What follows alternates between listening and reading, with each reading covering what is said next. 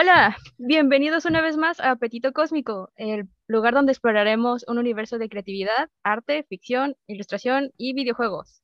Saludos muchachos, ¿cómo están? Bien, hola. Hola, hola. El día de hoy, amiguines, nos encontramos en posición de fangirl y es que tenemos a una invitada colega que admiramos mucho, es nuestra senpai, Angélica Omaña. Bienvenida. Hola, hola. Muchas gracias por la invitación. Ay, no, para nada. Gracias por aceptar. Em, bueno, para el público que no te conoce, eh, pues te vamos a presentar. Am, Angélica es co-creadora del proyecto ganador de la beca FONCA, que es el Fondo Nacional de Cultura, eh, la cual es una beca que se otorga a proyectos muy chidos, básicamente. Son proyectos que promueven la creación y difusión cultural y pues Muro Verde hace eso exactamente en la UABC. También fue presidenta de la Sociedad de Alumnos de la Facultad, Facultad de Artes, o sea, es la extrovertida mayor que hablaba por nosotros dos introvertidos. Y la voz pues, del pueblo. sí, sí, sí. Y pues, por supuesto, es una excelente artista visual que actualmente combina su obra con su trabajo en el IMSS. Y pues, una vez más, queremos darte la bienvenida. Eh, y pues, te queremos hacer un- algunas preguntillas que tienen que ver con tu carrera. Y si nos haces los honores, Jazz. Ujú. Este, pues la primera pregunta que te queremos hacer. ah, Ah. ¿Cuáles fueron tus primeros pasos en el mundo del arte? ¿Cómo, cómo empezó tu, tu travesía a través, a través de este mundillo? de cómo Pues de un, de un- ajá, sí, pues ¿cómo, cómo te interesaste? O sea, cuéntanos, há- háblanos de ti. Pues siempre me gustó dibujar desde chiquita, me gustaba pintar y todo el rollo. Este, en la prepa estudié diseño gráfico en la UDC y cuando estaba por terminar la prepa, eh, una amiga, Maleni, me dice que va a entrar a artes plásticas y yo, wow, existe esa carrera. Y le dije a mi mamá que yo quería estudiar artes plásticas y me dijo que me iba a morir de hambre, entonces seguí mi camino por diseño gráfico en la UABC hasta Valle de las Palmas, Valle de las Vacas. A la bestia. ¿Cuántos años estudiaste allá? Estuve dos años, este, Media carrera.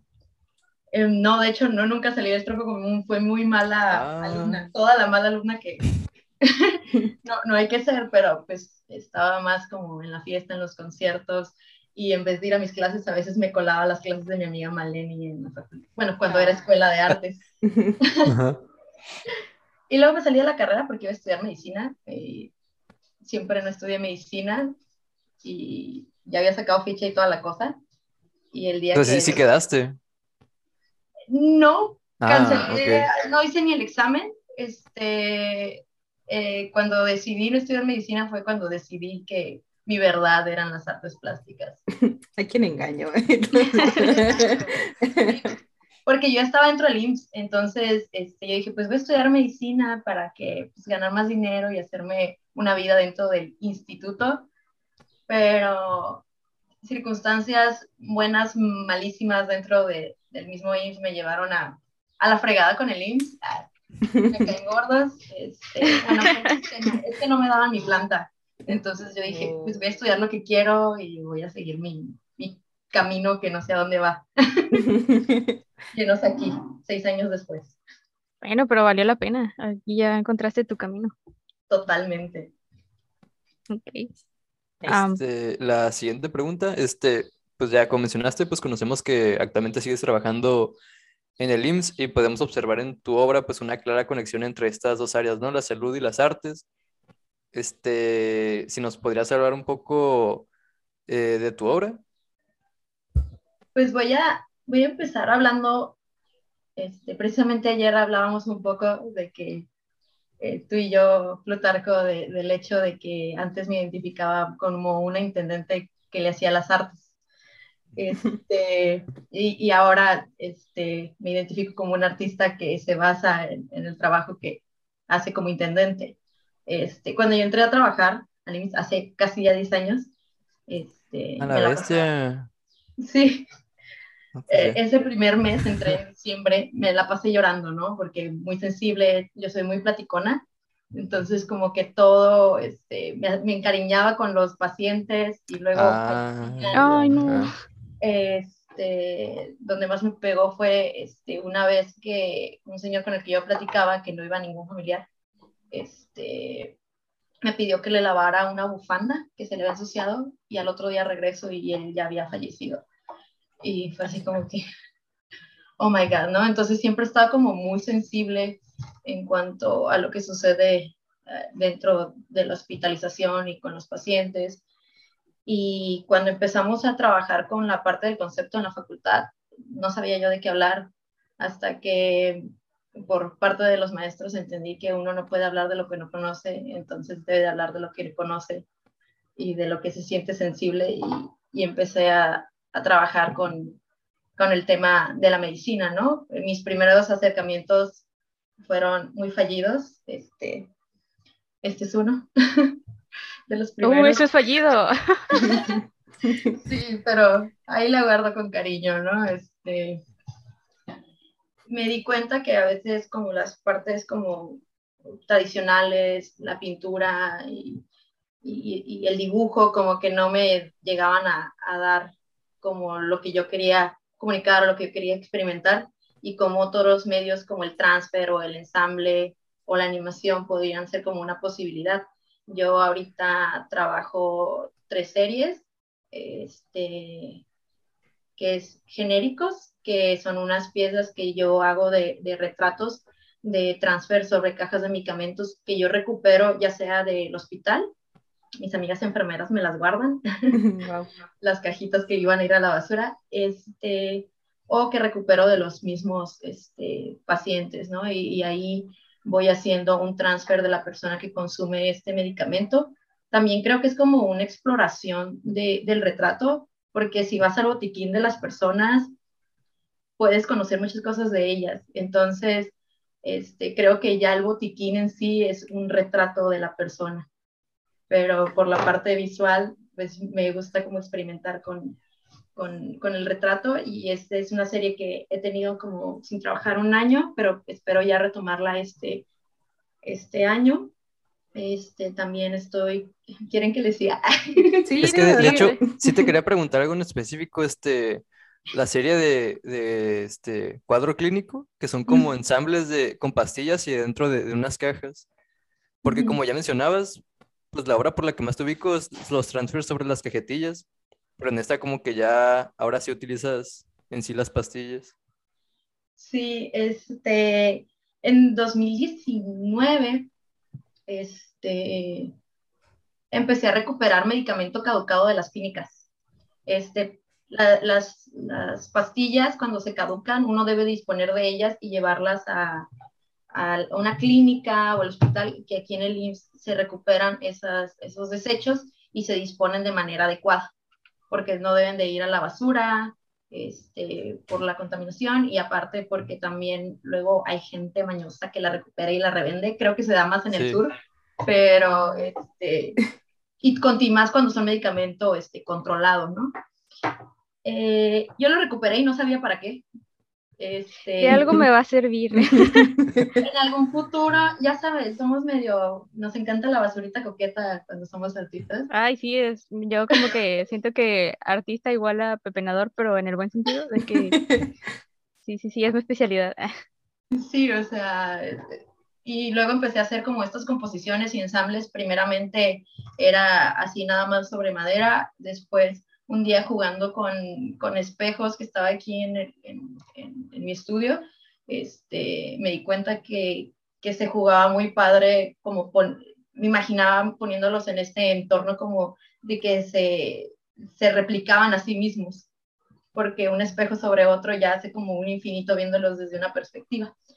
Entonces, pues fue así como empiezo como a jugar, ¿no? Muy, muy lúdico y también pues tengo mis libros de, de medicina, algunos de los que se hicieron una vez en la clínica 1 y yo recuperando la basura de Este, y tengo uno que es como la Biblia que usaban mucho en los 90 o principios de los 2000 donde te dice cada pastilla para qué funciona, para qué hace. Entonces, a veces juego también con el nombre de la pieza y hago como una relación entre el padecimiento que, que trata o el que pudo haber tratado.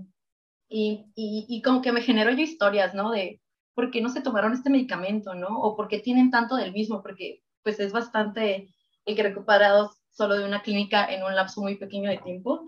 Este, y, y, no sé, empiezo como a jugar con eso y también yo, yo me cuestiono, ¿no? Que, que cómo se tira tanta medicamento, porque eh, según a lo que yo he investigado, en México son como 2.000 toneladas al año que se tira de medicamento. Uh. Entonces, este, no digo que todo se da en el IMSS o que sea en el ISTE o en las clínicas públicas, sino este contraste también de que hay un desabasto, ¿no? Por un lado, hay un montón de pacientes regresando cosas que no se tomó y por el otro lado, este, no hay medicamento. Entonces, se me hace muy irónico. Y sí, sí, bastante. Ajá, se me hace como ilógico. Sé que es como muy complejo entre la compra y, y que si van a cambiar los mecanismos de cómo se distribuye el medicamento y todos los cambios que ha habido actualmente en ese rubro. Pero son como preguntas que me hago mientras voy haciendo estas piezas. Y ah, felizmente el año pasado ah, me propuse de que tenía que tener una exposición individual. Este, y sin querer sale esta beca para los hay compañeros que nos escuchan, espero que esta beca vuelva a salir, que es este, una convocatoria que abrió la UABC por primera vez el año pasado, que es sobre la divulgación de las ciencias y las artes. Entonces, este, gané una beca de producción y metí este proyecto que se llama Cuadro Clínico, Arte y Reflexión en el entorno hospitalario. Este, mm, ahí este proyecto va por la idea de, de hacer 10 piezas de ensamble, que ahorita ya las tengo todas hechas. Esta, la convocatoria fue en noviembre del año pasado. Eh, y la idea es exhibirlas dentro de los hospitales. A mí me gusta mucho la idea de de salir como de la parte de la galería y, de, la parte de la institución, aunque me encanta, o sea, me encanta trabajar en eso, pero me gusta también a su vez salirme del espacio hegemónico y poder llegar a otros públicos que van a decir, ¿qué pedo con estas cajas y este medicamento? ¿Qué está pasando aquí? Este, no sé, pero la sala de espera y la espera es una oportunidad para pues acercarse al arte o como hago ahí, este, trato como de recapacitar por qué estamos tirando tanto medicamento, ¿no? Y cómo estamos disponiendo de él. Y está bien interesante porque, pues, sí, normalmente vas y, eh, aunque vayas por consultas de rutina o eh, por alguna enfermedad, las salas de espera, pues es literal esperar ahí horas y horas hasta que te atiendan, especialmente aquí en México. Y pues se me hace muy bonito el hecho de que pienses en la gente que tiene que estar ahí sentada un rato y que se pueda dar un tiempo para reflexionar y todo esto. También, pues, estábamos hablando de que pintaste un, cuadro para el IMSS y hace poco, durante la cuarentena, y pues eh, retrata a doctores y enfermeras. Eh, resulta muy interesante ese lienzo y pues mezcla tus dos trabajos. Eh, tradicionalmente creo que como que es la, una pintura muy tradicional y eh, mezcla con tu trabajo de, de LIMS. ¿Qué nos puedes decir de ella? ahorita ya son dos. Este, hay una en la 7 y otra en la 36. La 36 es la clínica que está en Otay. Yo estuve en esa clínica, este, recién ingresé también a, la, a la facultad entonces llegué en agosto de, 2016 a la clínica y a la semana entré a la UABC. Eh, y pues, pues ahí me empezaron a conocer de que era la que estudiaba artes plásticas, la loca que se puso a estudiar artes plásticas. Ya después fue muy bonito que me reconocieran como artista, empecé a trabajar como cosas para compañeros.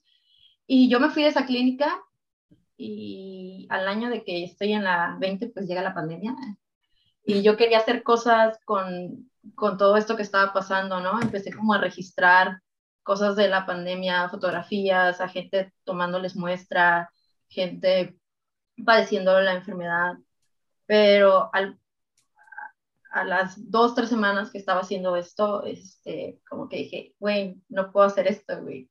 Gente está sufriendo y yo lo estoy registrando, no voy a usar esto, no puedo. Y cerré como totalmente esa puerta y no sabía cómo darle salida a, cómo me sentía o cómo nos sentíamos como compañeros, porque había mucho miedo, mucha incertidumbre, muchas cosas de sentirse desprotegido y el pedo de que yo no veía los héroes que nos mencionaban en la tele, ¿no? O sea, yo no veía a médicos de sí, yo lo voy a salvar, o enfermedades de sí, yo lo voy a salvar, porque primeramente pues uno se quiere cuidar y cuidar a la familia, ¿no? Entonces, yo no veía eso y no sabía cómo darle salida desde el arte.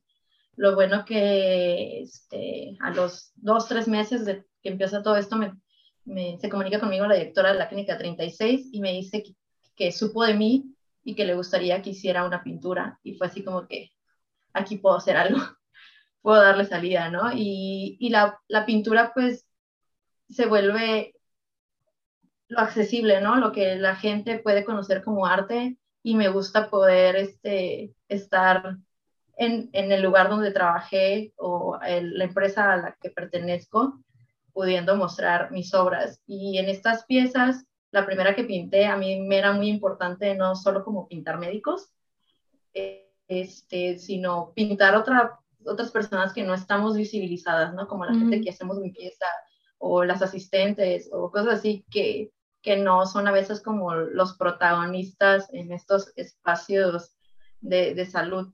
Y hasta enfrente tengo a una persona de higiene y limpieza o de intendencia con su carrito de basura este, entonces es lo primero que ves y, y al lado este, piensan que es una doctora, pero es una laboratorista, que son los que estaban tomando las muestras. Todos fueron son compañeros del IMSS de aquí de Tijuana, entonces no traté de como no ponerme a buscar en internet como fotos de gente trabajando porque esa no es mi realidad, ¿no? Entonces, ¿quién me está rodeando? ¿Quién está todavía más expuesto que yo? porque quieras o no, yo trabajo solo sábados y domingos y estoy en el laboratorio, que era, el laboratorio era un lugar de riesgo porque ahí llegaban todas las muestras, pero pues yo no estaba expuesta al paciente que estaba tosiendo. Entonces, yo tenía como miedo también de mostrar esta pintura, o sea, yo lo odiaba dos minutos antes de llegar a, la clínica. Es, que está, enorme y está muy bien pintada. No sé. es que habías dicho que medía dos, dos metros de largo, ¿no? Por unos 50. Por unos 50. Sí, es la pintura más grande que he hecho y fue mucho conflicto. y, y, es un pasillo. La idea es de, de, un pasillo y al final una puerta y como que todos los empleados te están viendo. Y en el centro de la pintura, que es como un espacio vacío del, del de la pintura hay como una sombra, entonces pudiera ser la sombra de ti o del paciente que está por salir porque ya fue dado de alta. Entonces, quiero pensar que esa pintura es de alguien que mejoró y, se está yendo del hospital. Wow, me encanta tu concepto. Y es que hay muchas veces que, bueno, como cuando vamos empezando, muchas veces nos dejamos ir por lo literal, por eh, pintar lo primero que nos piden, pero eh, tú le das la vuelta a, a esto, ¿no? Y como dices, es bien importante el, lo que hay detrás de los médicos, porque sí, ellos son como que la, la base y todo lo importante, pero también está la gente que les aligera la carga a ellos y que de hecho les permite hacer un mejor trabajo y eso es como que el 80% de, del trabajo. Entonces, qué lindo, me, me, parece muy, muy lindo tu, tu perspectiva. Este, Darle voz y perspectiva a todo el entorno, ¿no? Eso es como bien importante. Sí, de hecho, lo que me parece importante, como que quiero mencionar, es de que con estos trajes que teníamos que usar como súper protegidos, no podías distinguir quién era quién o quién tenía más estatus que alguien, ¿no? Porque todos traíamos lo mismo, entonces de alguna manera como que homogenizaba al equipo, porque es, en el hospital es un equipo multidisciplinario, no son solo las enfermeras o los médicos, son todos tratando de hacer que funcione, ¿no? Así es. Este, ah, bueno, siguiente pregunta. Cambiando un poco de, tema, este, pues me conecté y sí escuché la, entrevista que le hicieron en Net Radio, que tardó como dos semanas en salir, ¿no? Hubo errores, pero ya que se hizo, este, mencionaron que el proyecto del Muro Verde Tijuana, ¿no? Que surge de un viaje de, de tanto tú como Mar que van a Mexicali y ven que este proyecto está planteado en UABC de allá este, ¿nos pueden hablar un poco de cómo trajeron ese proyecto acá en Tijuana y cómo fue el proceso? A ver, eh, una pausa. Eh, para la gente que nos vea que no es de UABC, este, Muro Verde viene siendo eh, como un proyecto donde se hacen exposiciones individuales dentro de la escuela para darle oportunidad a los alumnos estudiantes de artes que em, expongan sus primeras exposiciones, valga la redundancia. Y este, y pues así, ¿no? Que la gente los conozca de ahí mismo en el entorno de la escuela. Ah, ahora sí, continuando. De hecho, puedes poner cualquiera que sea de UABC. No importa la carrera, hemos tenido expositores que son de idiomas o de diseño gráfico de Las Palmas y también este, de Ensenada. Entonces, pues tratamos de abrir y de, de impulsar de alguna manera o incitar a la producción. Em, y ya ese, sí, regresando a, este, todo en la carrera ha sido como bien orgánico y hemos agarrado un jale, nos ha llamado otro jale, ¿no? Trabajo llama trabajo. Empezamos con un colectivo que se llamaba Fragmentos Visuales y estábamos ahí como ocho personas en segundo semestre y abrió una convocatoria, me la pasó Omar, que muro verde, que exposición individual y yo, pues va, nunca he tenido una exposición individual, estaría bonito, ¿no? Entonces, ese semestre en Muro Verde de Mexicali expusieron creo que como expusimos como cuatro o cinco personas, de las cuales quedamos tres de Tijuana, que éramos del mismo salón, Francisco Salmerón, Omar Khalid y yo. Omar fue el primero en exponer en agosto del 2017 y a él, Ananí Reina, que era la directora de Muro Verde Mexicali, en ese momento le dijo, oye, estaría curada que se llevaran el proyecto a, a Tijuana. Y así quedó. Y Omar me lo mencionó y yo, ah, estaría chido. Entonces expones al Merón y yo soy la última en exponer. Y entonces mi, mi expo quedó como... Mm". No. Eran unas pinturas raras que hice. ¿Han recibido apoyo por parte de la escuela ustedes también? O sea, ¿se han sentido como apoyados en ese sentido desde entonces?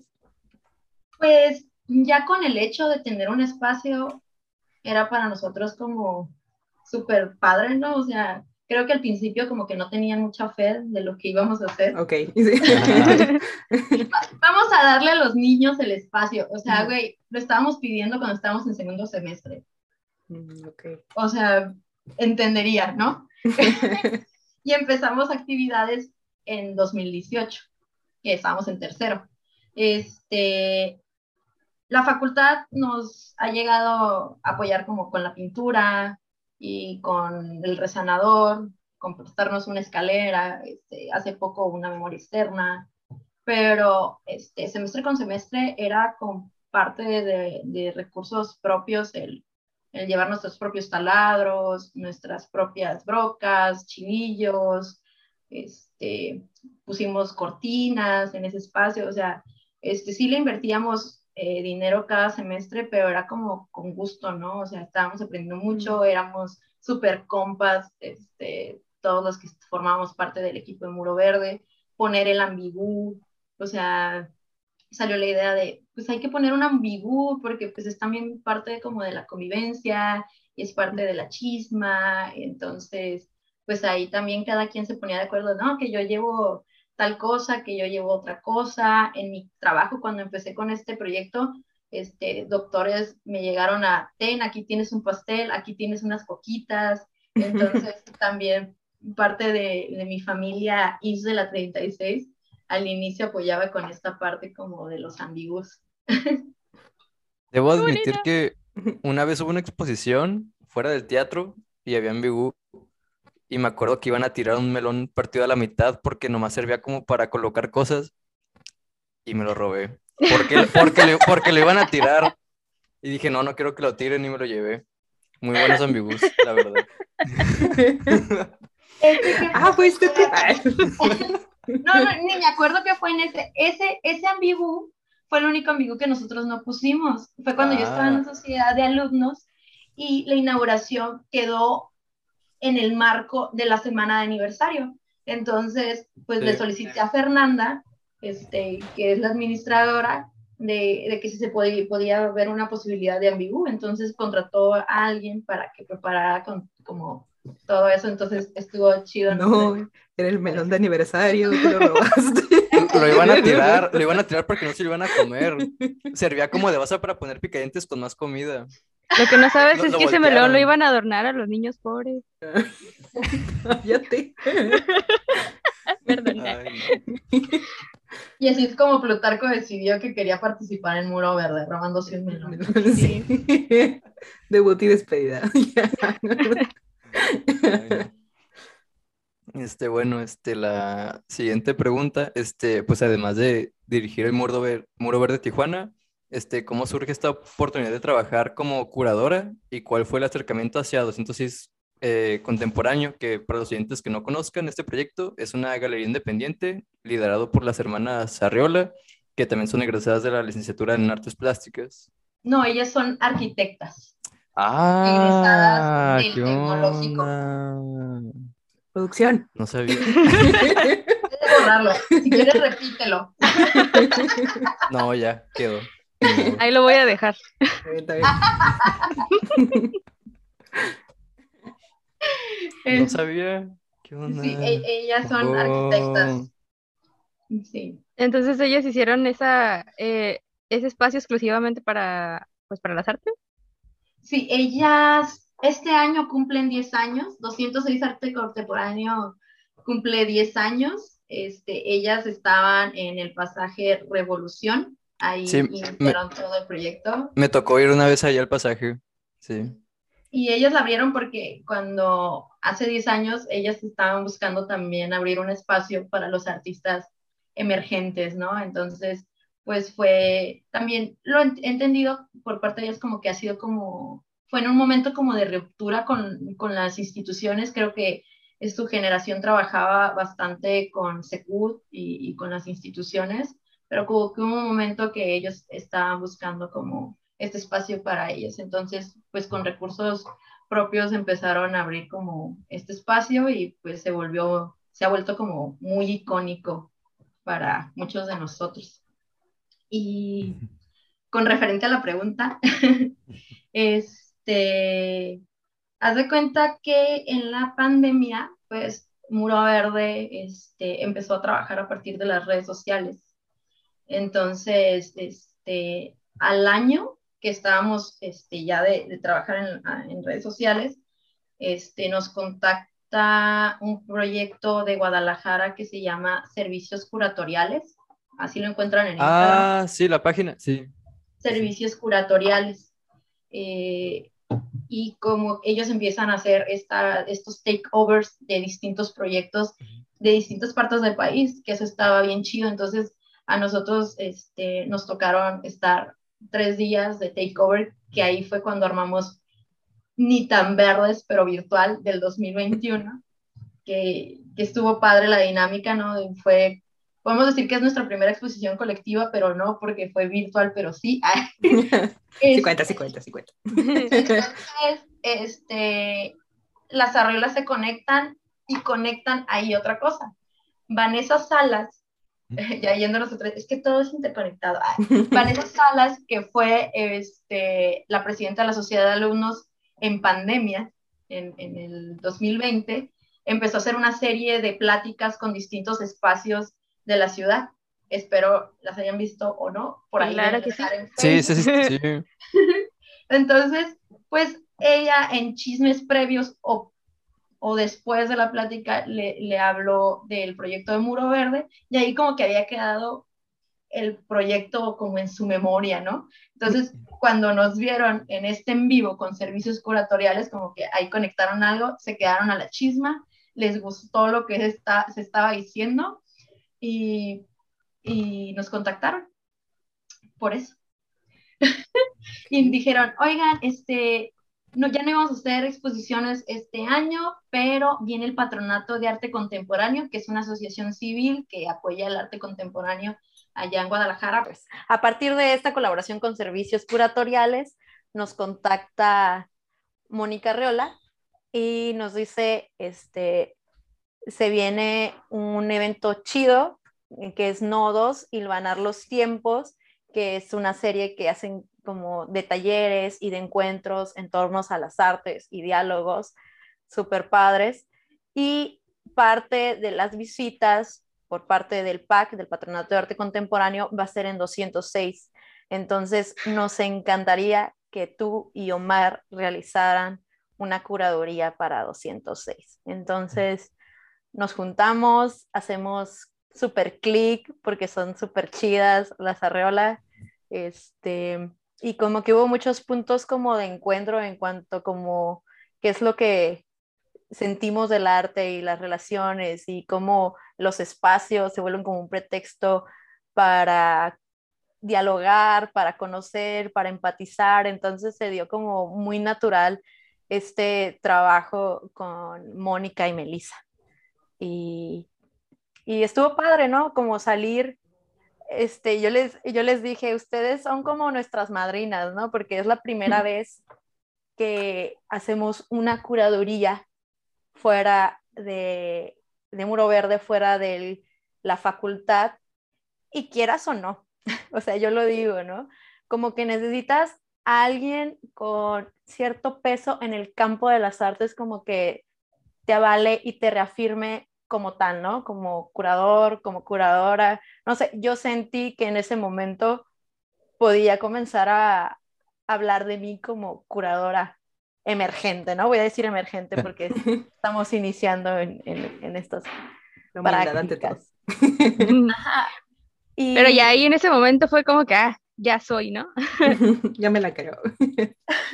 Todavía tardó, o sea, fue como hasta el momento de la inauguración y que conocer gente y que me presentaran como la curadora y el curador de la exposición, este, sí, como que uno, bueno, yo es como que asumirte es como un proceso, ¿no? O sea, creerte y sentir de, sí, yo estoy haciendo esto y creo en esto y me encanta colaborar a partir de este lugar. Entonces, ha sido muy mágico cómo las cosas desde que iniciamos como colectivo han ido en otra y en otra y se han desenvuelto en cosas que no esperábamos.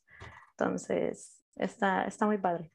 Sí, este también, este, pues continuando con lo de la curaduría, este también, ¿cómo, cómo te contactan para también ser curadora para, ah, bueno, también haciendo promoción. Hace un mes se inauguró la exposición de corporalidades, en la cual fuiste curadora, y algo que me llamó mucho la atención y me dio mucho gusto fue que en los carteles ponían curaduría Angélica Maña, y eso yo no lo había visto aquí en Tijuana, que en el cartel pusieran quién fue la, la curadora. Si nos puedes hablar un poco de eso.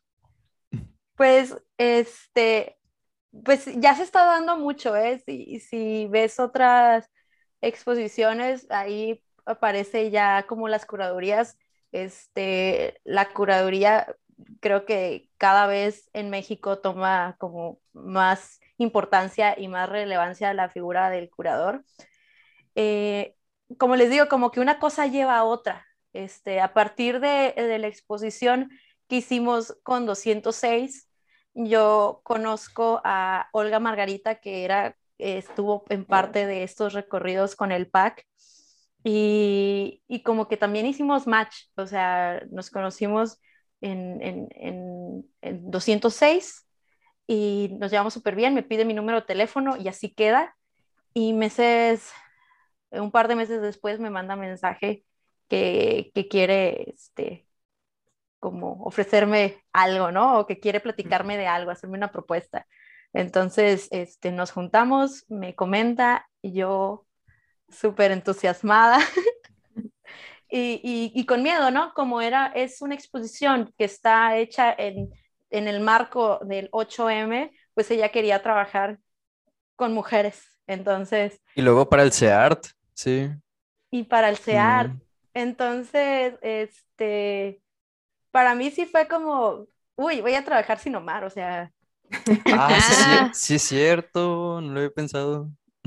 y, y yo trabajo con Omar desde hace como cuatro o cinco años, entonces estoy como muy, es como mi hermanito, pero así como de trabajo y todo este rollo y eh, como que la idea sí, sí me costó un poco, pero fue así como que a huevo, ¿no? Y le dije, Omar, no te voy a contar nada. No, no me cuentes nada. Y yo, ah, ok.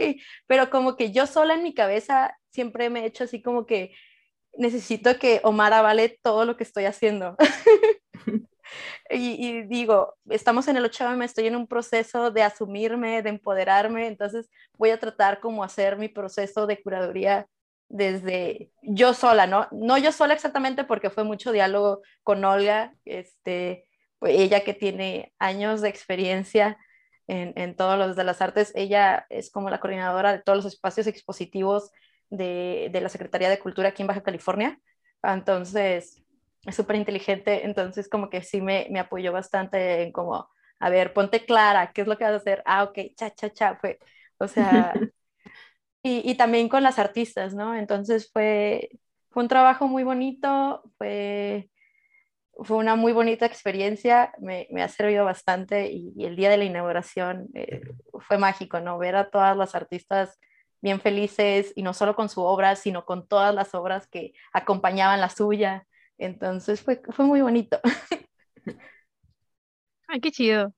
Este, también esto de la cura, curaduría, pues tiene que ver con lo de, otra vez volvemos a esto del el trabajo detrás de, eh, y porque pues es muy importante, yo no me había fijado hasta que fui a una exposición hace poco, lo importante que es cómo acomodas las, las cosas y cómo tiene que ver cómo las interpretas cuando estás visitando el espacio y ves que, por ejemplo, fuimos a, a ¿cómo se llamaba la, la, exposición que visitamos con Garzón? ¿No te acuerdas, Pulaco? Es la exposición eh. que está ahorita en el ICBC, donde Ajá. está Jessica Sánchez. Sí, sí, el sí. objeto de pintura, donde ah, okay. es curaduría Ajá. por Ed Lozano, estuvo Vero Gleski, Jessica Sánchez y Fernanda Uski. Sí. Así es. Bueno, fuimos a visitarla, eh, me parece que la semana pasada, y había, particularmente me llamó mucho la atención, una Simón. serie de, de, pinturas que estaban acomodadas en fila y al lado había una sola, y las fichas técnicas estaban acomodadas al lado y ordenadas de la misma manera. Entonces se me hizo como sí. que súper interesante, le estaba diciendo, mira, mira cómo está acomodado ahí. este, te, ah, un detalle así como que te llama mucho la atención y, y te da una manera de interpretar las cosas súper diferente a si estuvieran acomodadas de manera clásica. Y todas las, eh, en particular en, en, esta exposición, todas las pinturas estaban acomodadas de una manera muy curiosa. Entonces, uh, creo que también tiene mucho que ver eso, no solamente el artista visual como tal. Eh, y pues espero que te vaya así de bien en el futuro, que, que pueda sorprender así a, a, la, a la gente. No te estoy haciendo expectativas, pero... Es que esta exposición es, es, está muy padre, me gusta la, la curaduría este, que hizo Ed Lozano y cómo junta dos artistas, tres artistas que parecen como muy diferentes, uh -huh. pero este, al seleccionar la obra y luego hacer la museografía y montarla, o sea, pudo haber montado de que de un lado la, la de Fernanda, otro la de este, Vero y en otra la de Jessica Sánchez, pero la museografía está hecha de que todas están dialogando una con la otra uh -huh. y aparte agregarle esta pared donde están los procesos. Sí. Entonces, sí. pero no ves el proceso de solo una, sino que están los procesos de todas en, en ahí dialogando uno con el otro. Entonces, eh, está muy chido ver también esta parte del proceso de, de los artistas. Sí, y, agarramos bastante inspiración de ahí. Uh -huh. Le tomé fotos a los bocetos, está interesante. y luego que son bien metódicas. O sí. sea, yo le digo a Jessica, es, tú estás obsesionada, ¿no? o sea, porque tiene una forma tan limpia y obsesiva de trabajo que me vuelve loca. Todo el enmascarillado que hace, todos los cortes tan precisos y luego que se ve como la capa de óleo encima del, del lienzo, está, no sé si me sorprende mucho la limpieza, la limpieza que tiene su trabajo. ¿Qué obra o proyecto te ha dado más satisfacción? Como hasta ahorita de lo que has hecho. Puedes hacer un ranking, no tiene que ser solamente una si quieres. Fíjate que no podría escoger una, okay. porque es este, ayer mismo le, le comentaba a Plutarco que considero muchas de mis piezas fallidas. Okay. Entonces, siento que todavía estoy como en proceso y todas mis piezas siguen como en evolución, evolución y evolución. Este, en cuanto como decir, ah, que me siento bien porque he tenido como un diálogo, este, irónicamente, eh, la pintura que está en la clínica 7, este, no soy muy fan de pintar. Y, y, el proceso para mí es mucho sufrimiento, no me gusta. el caso es de que este, vino a, a recoger la, la, pintura un, este, un camillero en ambulancia. O sea, una, mi pieza se, salió de mi casa en una ambulancia. Para que quepa, ¿no? Sí. La otra, la, la, grandota no cupo en el carro que vino, o sea, yo iba sosteniéndola y la cajuela abierta, pero esta pues en la, en la ambulancia sí cupo súper bien, pero este, cuando la vio el compañero fue así como que empezó a platicarme cuánta gente ha transportado, me dice, yo he transportado a más de 300 pacientes y han tenido COVID y muchos de ellos en el transcurso han fallecido. Entonces, como que esto del diálogo con mis compañeros o con pacientes como que ah, me llena bastante. Cuando se develó la pieza de la 36, fue muy bonito poder ver a mis compañeros de la 36 que, que yo fui como muy unida con, con ellos y pintar a mis compañeros y una compañera que amo, que es ahorita ya es enfermera jubilada, Rocío Juárez, yo la pinté y, y, se emocionó un chorro, o sea, lloramos juntas de la emoción porque ella fue de las primeras que creyó en mí como artista, ¿no? Iba a las expos en, que, que luego hacíamos en Secud, en las ferias o en Rosarito y así, entonces, no sé, o sea, cuando conectas con alguien es, o sea, ya, y el arte se vuelve como un pretexto, no sé, me encanta el arte como un pretexto para conectar, llorar, reír. Sí, lo he notado a partir de la entrevista que hemos tenido ahorita, que es más que nada la experiencia que te va dando cada obra, las personas que conoces durante el camino. Todo eso es como lo que a ti te hace sentir como algo a partir de eso. Y sí, es, muy bonito que lo interpretes de esa manera porque es como, muchas veces uno se deja llevar por lo que ve y no piensas en sí como lo que hay detrás. Y pues eso está muy padre. Y, y qué bueno que lo expreses de esa manera, porque muchas veces um, platicas con gente sobre estas cosas y, y sí, está bien que te platiquen sobre cómo lo hacen, este, muchos tecnicismos y eso, pero ya a la hora como de sentir lo que estás haciendo, lo que quieres que la gente, que la gente vea en tu obra, ya, eso ya es otro nivel. Así es, gracias. Este, como dice Jazz, y pues eso es muy importante, entonces quisiera preguntar, ¿qué le dirías a alguien que quiere entrar al mundo del arte? por ejemplo, ahorita nosotros en este podcast, la idea es difundir eso y la idea que tenemos de que conozcan a los artistas locales y que conozcan un poquito más sobre el tema, porque pues es un, un área que está muy descuidada aquí en, Baja California y en Tijuana, lo cual es una lástima porque hay muchísimo talento. Entonces, ¿qué le dirías a alguien que quiere no sé, entrar a la escuela o iniciar a, pintar, a, hacer otras cosas? Pues voy a hablar como desde el entrar como a la licenciatura. Este, primeramente, yo creo que hay que estar como bien decidido, ¿no? En cuanto a que si es lo que quieres, porque pues no es fácil, o sea, yo trabajo, tengo familia y tengo proyectos y la facultad, ¿no? Pero está el foco, ¿no? O sea, sé que quiero esto y lo voy a hacer y, y, y parte de eso y parte de lo que me ha dado Muro Verde es como yo apropiarme de mi aprendizaje dentro de la facultad. No voy a llevar la carrera como me dicen al 100%. O sea, ahorita estoy por graduarme y me falta una materia, discursos fotográficos de cuarto. No lo he tomado. entiendo. Que, no lo recomiendo, ¿verdad? Pero yo he tomado las materias en cuanto a los proyectos que yo quiero generar y a los aprendizajes que necesito tener para ese semestre, ¿no? O sea, trato de regir mi vida por semestres. Ahorita que estoy en la facultad, no sé cuándo egrese, este, pero apropiarte, todos los maestros te caigan gordos o te caigan bien, o la materia esté de hueva, todo te va a aportar algo. Este, y creo que el decir, bueno, tengo que trabajar aquí en crítica y tengo que leer un chorro bueno, me voy a meter y voy a ver qué puedo aprender ahí, ¿no? Y, voy a tratar de, de, hacer lo mejor que pueda. O una materia que no me gusta hacer grabado, bueno, ¿qué proyecto yo puedo hacer que le puedo sacar provecho, ¿no?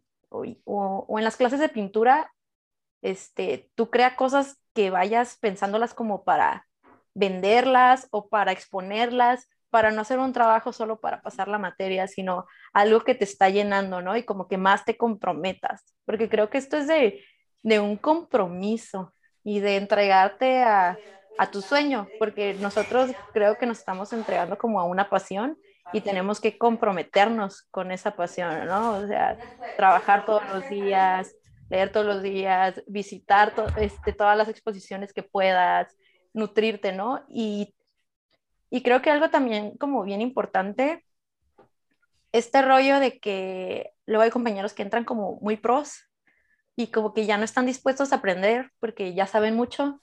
Entonces, sí. o no escuchar los comentarios que luego tienen que decir de tus piezas dentro del aula. O sea, el pensar que no te puede enseñar nada tu compañero. No, o sea, a mí me encanta decir que los maestros se han vuelto mis amigos y mis amigos se han vuelto mis maestros. Entonces, este, todos podemos aprender de todos y siempre como que estar así como que, como esponjita absorbiendo todo, pero gustosos. Sí, aquí es como, bueno, yo lo siento así, ¿no? Eh, estuve trabajando también mucho tiempo en, en, otras cosas y estuve en otra carrera también en la, en la escuela, pero artes es como volver a ir al kinder, nada más que pues, más pro. pero sí, tienes que estar aprendiendo de todos y ah, es una cosa bien bonita, la neta. Mm, y bien difícil. O sea, ¿También? yo primer semestre, güey, o sea, o sea, algo bien tonto. O sea, yo mis resúmenes en la prepa, todavía en la, en la otra carrera que estuve, era como agarrar parafitos, copiarlos y pegarlos, güey. O sea, ni siquiera tenía que saber redactar. Este, y seguramente todavía ni sé redactar, es cierto. Bueno, sí.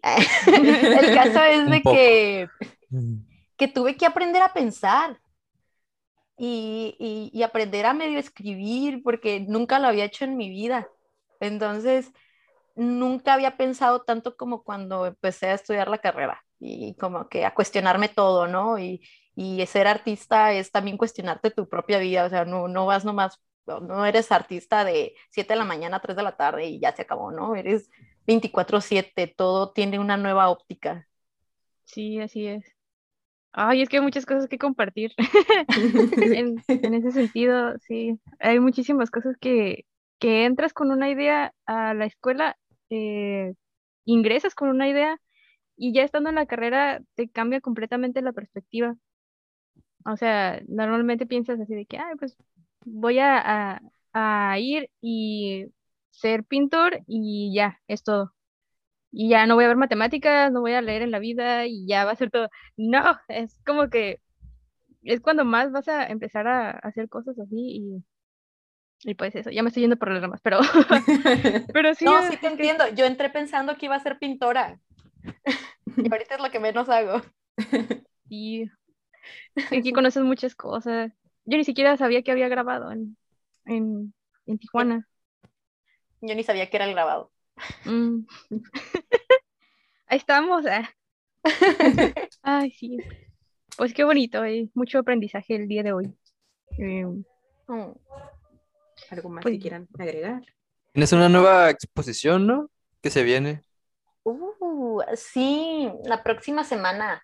La próxima semana inauguramos en Muro Verde la exposición de Val González, Dulzuras Tétricas, y una de Tufo, que se llama eh, Entre lo calladito e inaudible. Eh, la verdad, los dos expos están muy padres, entonces tienen que ir a darse la vuelta. Es el miércoles a la una de la tarde. Entonces va a estar chido porque otra vez regresamos con las exposiciones individuales, nuestras okay. primeras exposiciones individuales presenciales después de dos años. Entonces estamos como bien emocionados, ¿no? Este, y sí. Excelente. Ok. Um, pues entonces nos vamos despidiendo. Eh, le queremos recordar a nuestra audiencia que tenemos show notes en Instagram. Eh, ahí pueden ver fotos de lo que estuvimos hablando aquí. Ah, por cierto, Eh, contamos con tu permiso, Angélica, para compartir foto. Muy bien, ok. Y voy a ponerlas aquí en el video. Eh, para la gente que nada más nos escucha por Spotify eh, o por otras plataformas de podcast, y está Instagram, ahí pueden ver las fotos. Y si nos están viendo por YouTube, pues ya vieron que aquí ponemos fotos de, pues, de todo lo que dijimos, ¿no? Em, dejen sus comentarios, ayuden a compartir, por favor, para que más gente se entere de lo que está pasando aquí en el mundito cultural de Baja California. Y pues, ah, Angélica, ¿cómo te podemos encontrar en las redes sociales? Angélico Mana, pegadito. Así me encuentran en Instagram y más que nada este, en Instagram, ¿no? Y, y ahí está mi página web y, y Muro Verde como Muro Verde TJ. Así nos encuentran, igual en la página web muroverdetj.com. Excelente. Muchas gracias. Muchas gracias. Este, Plutarco, ¿cómo te encontramos en las redes? A mí me encuentran en Instagram y TikTok como guion bajo Plutarco y en Facebook la página se llama nada más Plutarco. Jazz, ¿cómo andamos con esa identidad? Pues creo que ya me resigné. Causa Andrómeda en Instagram y en TikTok también. Ok. Me pueden encontrar. ¿Y Vicky? ¿Cómo te encontramos? Yo ando como Vic Netro en Facebook, en Instagram y estoy como Vicky Netro en TikTok. Y pues también está Apetito Cósmico en Instagram para que le den like. Mm. Eh, nos vemos entonces. Hasta la próxima. Bye bye, chicos. Muchas gracias. Gracias. Estuvo buena la chisma.